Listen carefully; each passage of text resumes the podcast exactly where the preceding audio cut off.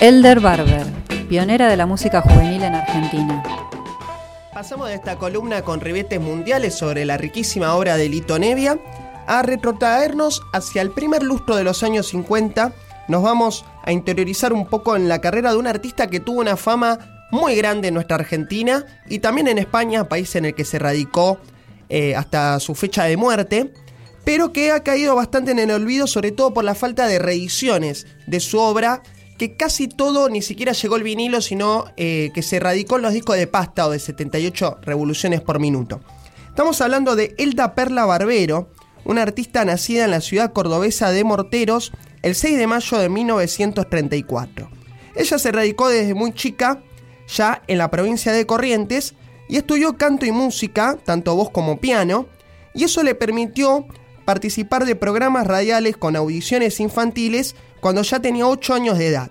Además se presentaba en festivales de clubes de barrio, teatros provinciales, pero la carrera no dejaba de ser aficionada y amateur. Cuando tenía 13 años de edad, calculamos que en 1947, un vecino de Corrientes la escuchó cantar de manera callejera junto a sus amigas nada más ni nada menos que el Ave María de Schubert, y resulta que el vecino tenía un contacto en Radio Excelsior, allá, allá en Buenos Aires. Elder hace la audición pero rebota. De todos modos, este hecho la impulsó antes que eh, desanimarla y empieza a tener trabajos e incluso logró actuar ya en la Radio Corporación de Chile. Además de que tuvo mucho laburo en las provincias del norte argentino y apariciones esporádicas en bailes, confiterías, clubes nocturnos.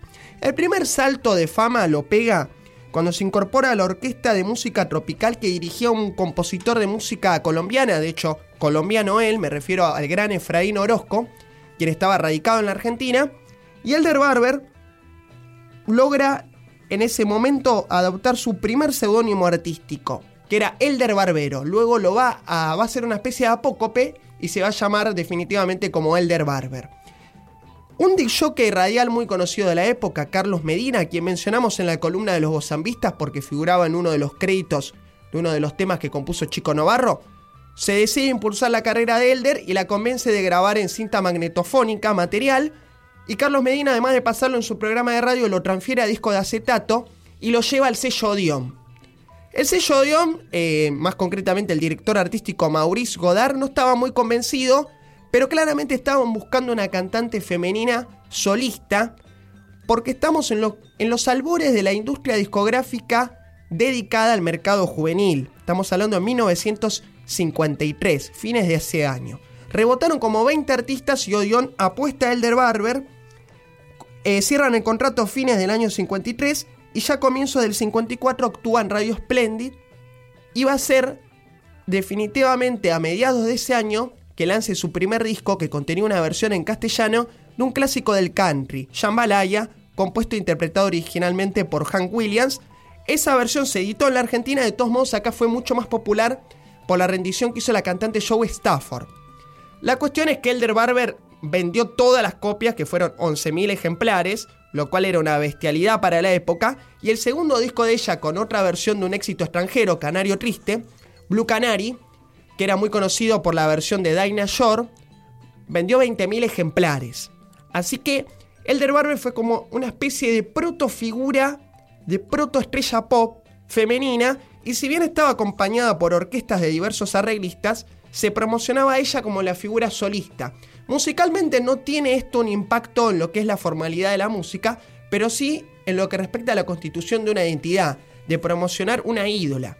Aparte de que en un país que no había tenido el fenómeno del crecimiento poblacional post Segunda Guerra Mundial que experimentó los Estados Unidos, por ejemplo, la vuelta de los soldados de este conflicto armado, era muchísimo más difícil lograr este éxito en lo que respecta a la creación de un mercado de música adolescente, teenager, vamos a decir.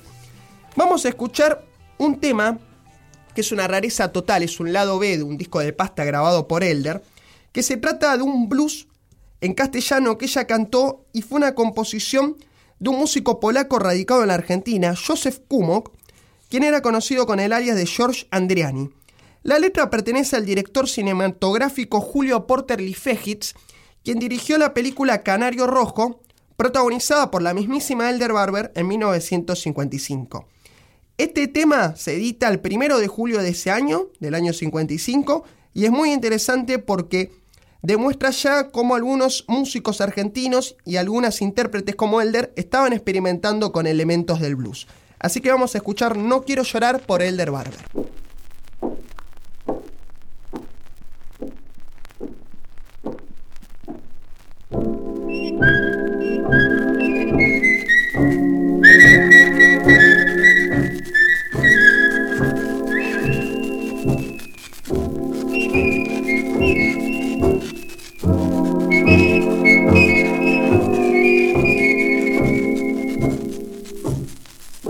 女人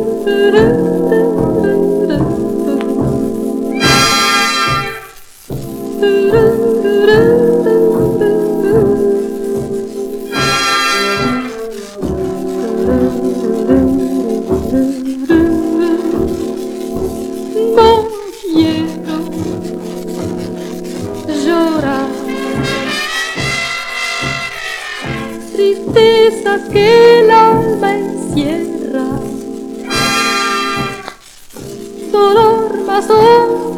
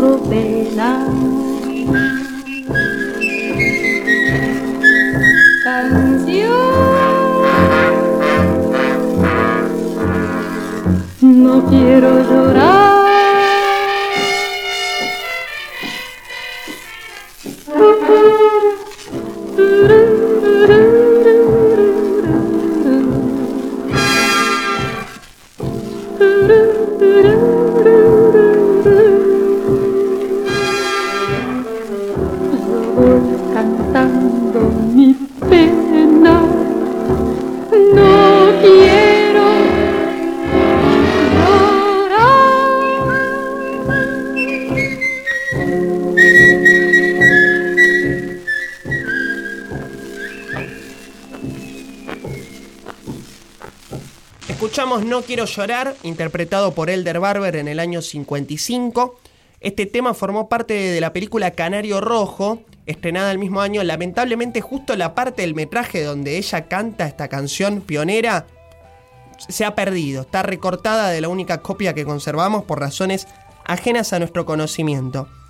Como habrán escuchado, Elder cantaba su material principalmente en castellano y ella en un reportaje hecho por la revista Jazz Tempo, una publicación Rosarina, dijo que consideraba personalmente que al decir las canciones en castellano la mayoría de los oyentes captaban más completamente la intención de la letra. El público puede apreciar así las diversas facetas de la música de jazz, desde lo más alegre y optimista, pasando por lo romántico hasta lo más pesimista y triste.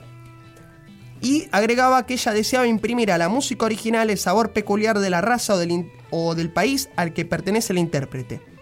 Así que es muy interesante cómo la industria musical se va dando cuenta de que el viejo molde de la orquesta de jazz interpretando los éxitos en su idioma original podía cambiar a través de traducciones. Y en la misma época una jovencísima Estela Raval con la orquesta de Raúl Fortunato, entre otras agrupaciones por las cuales pasó, grabó mucho del material que interpretaba Elder y en castellano también, lo cual motivó, por ejemplo, el comentario de una cantante, compositora y periodista Lona Warren, que en la revista Radio Film de octubre del 55 dijo, si seguimos así se va a cultivar el jazz más en castellano que en inglés. Será pues cuestión de aprender cómo se hace, porque nosotras las que cantamos en el idioma de Shakespeare quedaremos fuera del medio. Vamos a cerrar esta columna con otra rareza que me envió el coleccionista Sebastián Cadenaba. Lo que escuchamos previamente fue una digitalización de un disco de pasta mío, como habrán notado tiene el típico ruido de esa época. Lo que vamos a oír a continuación es una versión del estándar Lula Biosferland. Seguramente conozcan, por ejemplo, la versión de Ella Fitzgerald, entre las más conocidas.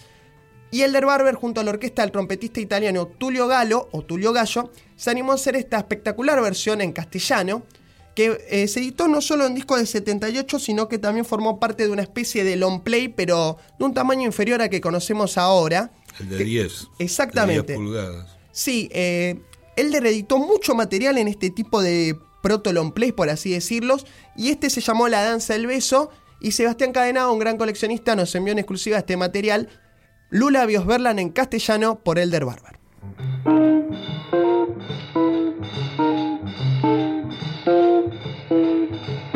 Vamos a soñar amor, amor, siempre así, siempre así. Vamos a cantar juntitos los dos, tú por mí, yo por ti, siempre así.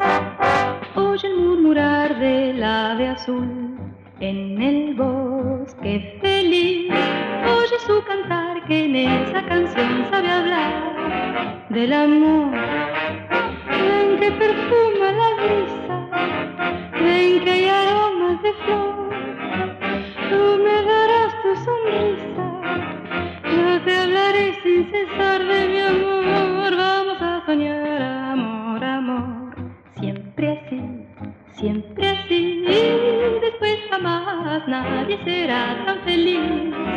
ni mejor que tú y yo.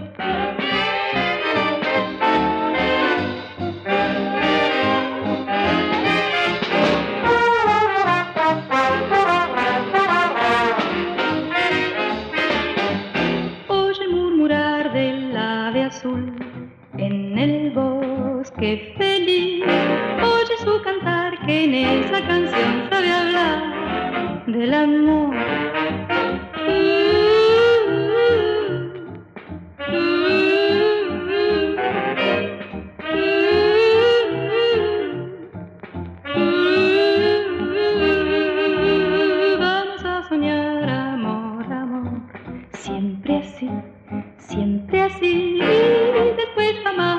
Nadie será tan feliz, ni mejor que tú y yo. En el bosque feliz, en el bosque feliz.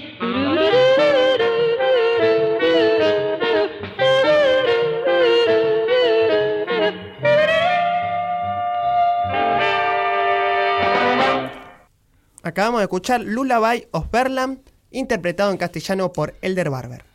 Sí, Víctor, y ya que no lo decís vos, lo voy a decir yo, que es muy importante el trabajo que está haciendo Víctor con Selmar Garín, eh, que es muy importante recuperar eh, la obra de esta cantante que fue Elder Barber, pero también eh, señalar su papel como una de las pioneras del rock and roll en Argentina y decir también que un tema de Elder Barber fue incluido en la recopilación recientemente editada, justamente que estuvieron trabajando en ella Selmar Garín y Víctor Tapia, que es Ritmos para tus pies, eh, ¿cómo se llama? Los inicios del rock and roll en Argentina. Exactamente, compilado en vinilo donde hemos incluido, tal como describías Claudio, el tema rock con estacato, que es un- una canción en castellano, la música es de Jack Kazanovsky, un músico radicado en la Argentina,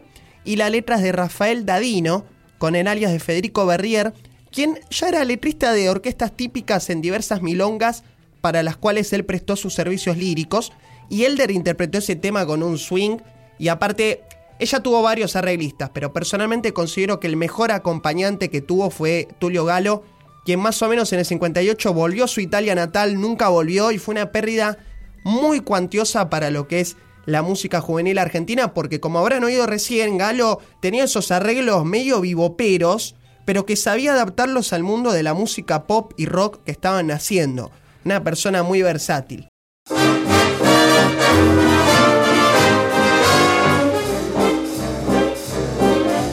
rock con pizzicato los dos bailemos darling rocking rocking con staccato si te gustase así bailarlo junto juntito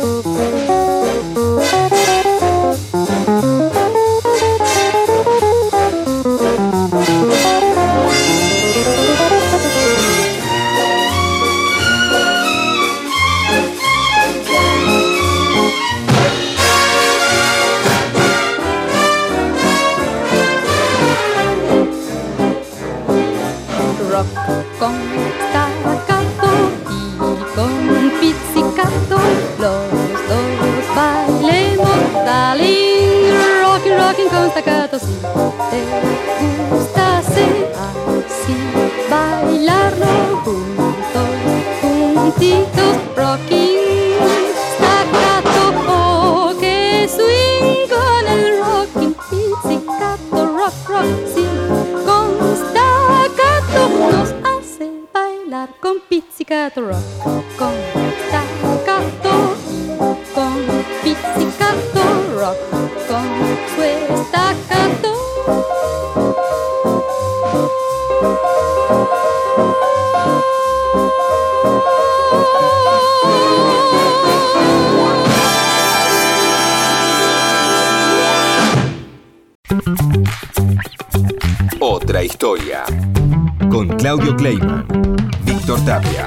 Valeria Pertón y Mauro Feola.